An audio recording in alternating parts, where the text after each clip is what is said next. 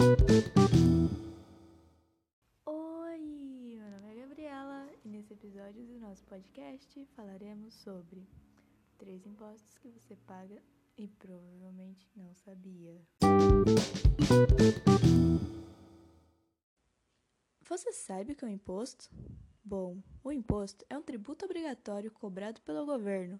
Isso quer dizer que é um valor que você paga contribuindo para custear as despesas administrativas do Estado. E o não pagamento pode gerar multas e até punição legal. Hum, e olhando esse lado, até parece algo ruim, certo?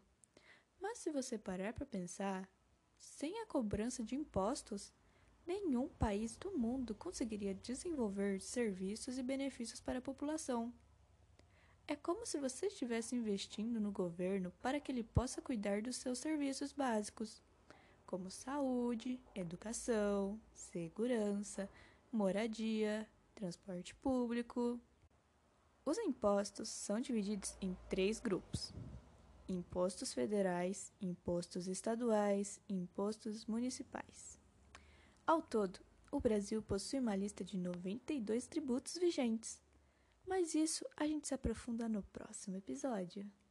Bom, vamos logo para nossos três impostos que você paga e provavelmente não sabia. Número 1: um, Imposto de renda de pessoa física.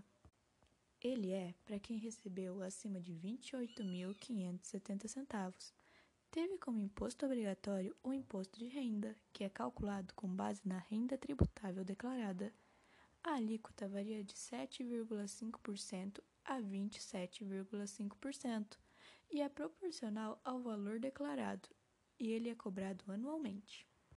Número 2: Imposto sobre operações financeiras.